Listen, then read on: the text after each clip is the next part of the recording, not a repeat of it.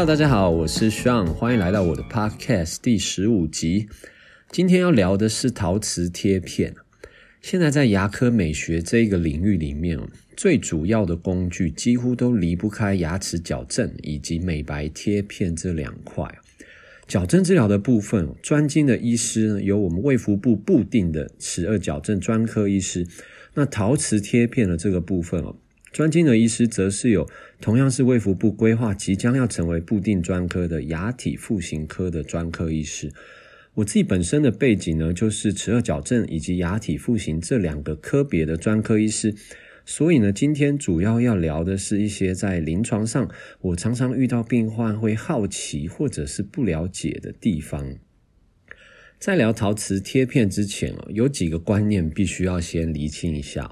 首先哦，这个陶瓷贴片哦，它并不是一个必要性的治疗。所谓必要性的治疗，好比说是蛀牙啊、牙周病啊、牙髓炎啊这一类是属于疾病的部分。站在一个医师的立场哦，疾病的部分是要优先处理的。那为什么会想要做陶瓷贴片呢？目的哦，主要是因为你可能对于你牙齿的颜色啊、形状，乃至于你的脸部外观到整体的笑容，希望有提升，才有需要做到这一类的治疗。那当然，对于美的定义是非常非常的主观的，同一种笑容也不会适用在所有人的身上哦。现在我们走在路上哦，看到非常多的牙科诊所也好啊，医院也好，那常常最醒目的就是一张大海报，然后中间站着一个女神，哇，笑到像是中大乐透一样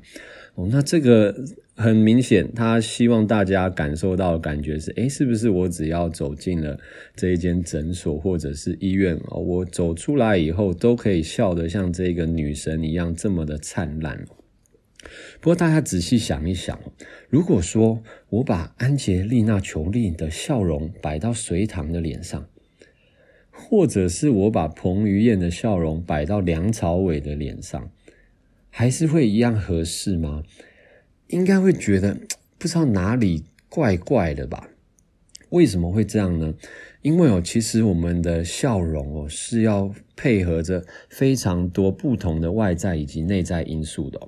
哦。配合的外观来说，不但配合我们的脸型哦，可能今天这个人是长脸或者是短脸哦，这个人的脸型是苹果肌很发达呢，或者是国字脸。哦，我们笑容也会配合着我们的唇形，你可能是厚唇、薄唇，哦，配合着我们微笑的时候，嘴角动态的上升幅度，哦，也会配合着我们的个性，你可能是一个阳光大男孩啊，可能是忧郁小生，哦，你可能是女强人，或者是你是比较温柔婉约的家庭主妇，不同的内外在条件哦，都会影响着你适不适合这样子的笑容。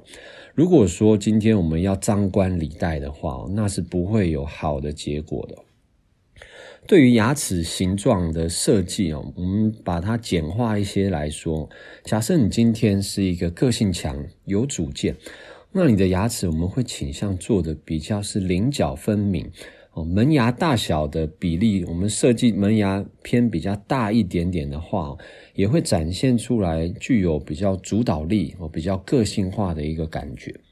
那如果呢，你今天个性上是比较温柔婉约啊，小女人哦，乃至于比较像是文艺青年这一类的，则会比较倾向说我们做比较圆润一点点的牙齿形状。牙齿的线角不要让它太锐利，这样会呈现比较不那么侵略性的感觉哦。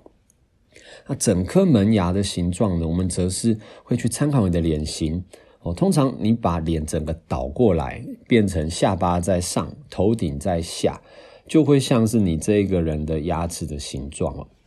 所以可想而知，安吉丽娜·裘丽的门牙的长宽比跟隋棠门牙的长宽比是会不一样的。如果说你今天脸型是比较偏长、比较鹅蛋脸的人，你的牙齿的比例也是会长一些些。那你的脸型是比较方一些的，牙齿也会比较方一点点，看起来才会和谐。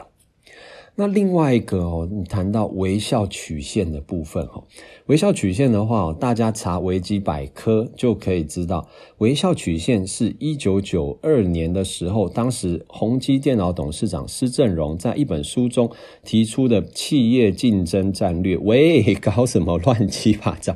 我们这边不是要聊这个，我们这边要聊的微笑曲线哦，其实也是病人常常哦，有时候在临床上面会偶尔问到的。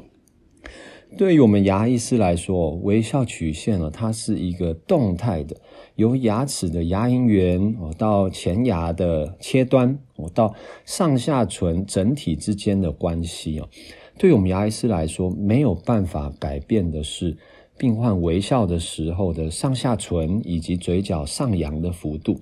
哦，但是嘴角以及嘴唇的移动是可以透过自己对着镜子练习的哦。就好比说，你如果加入一队哦，练个一两年，哇哦，每个人站出去都可以雄壮威武。那每天呢，对着镜子哦微笑练习一个十分钟哦，怎么样让自己微笑的时候，嘴角可以自然的上扬，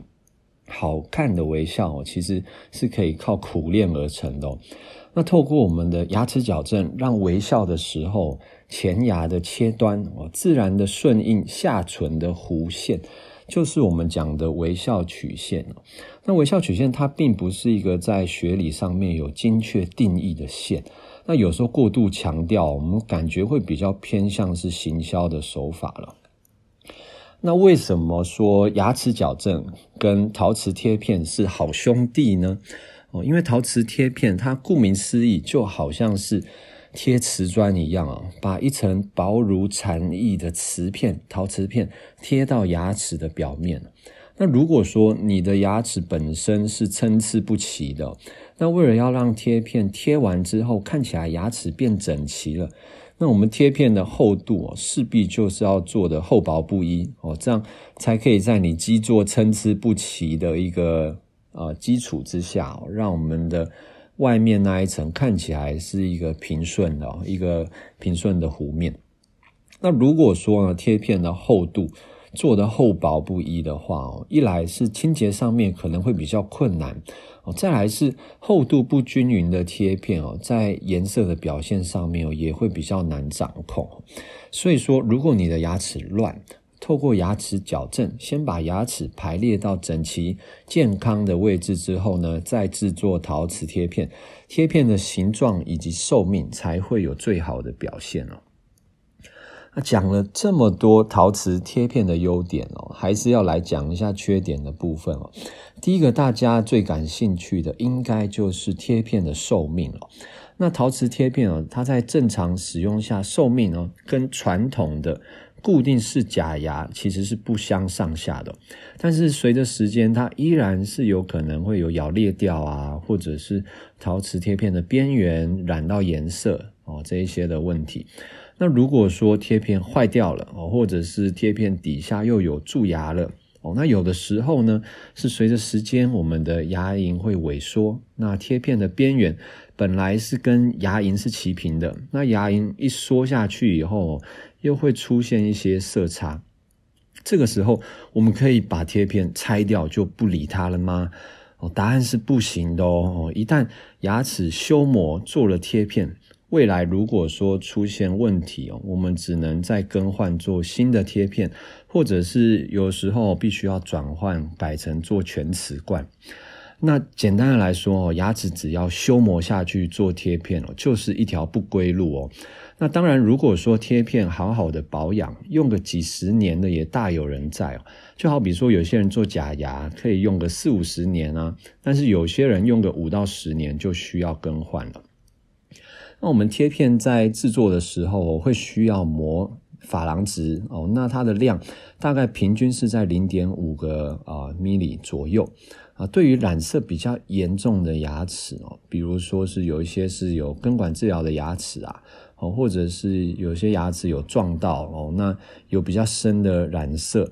那还是会透过那个，因为贴片的薄度哦比较薄，还是有可能会让底下颜色透出来的风险哦。所以说遇到染色比较深的牙齿哦，比如说你这颗牙齿抽过神经，那可能全瓷冠这个选项哦，它的遮色会更好，对你来说是比较稳当的。那贴片的制作上哦，常常也会需要成对成对的做，那这样子颜色上会比较好调整哦。那比较常见的形式可能是做前牙的四颗或者是六颗哦。那如果说你希望能够达到顶级的亮白的效果，还会需要做贴片事前的一些药剂美白哦，先让牙齿的本色变白了之后。透过我们的贴片，让底下牙齿的颜色稍微透出来一些些，呈现出来的效果会是最自然的。那其实陶瓷贴片呢，这个治疗它就好比说是其他任何的美容或者是整形一样，我们不主动的鼓励做，但是有需要的朋友，希望你们要先做好功课，充分了解它的优缺点之后，再选择你们信任的医师做治疗喽。OK，我们今天就先聊到这边。那有任何牙科矫正方面的问题，再欢迎留言让我知道哦。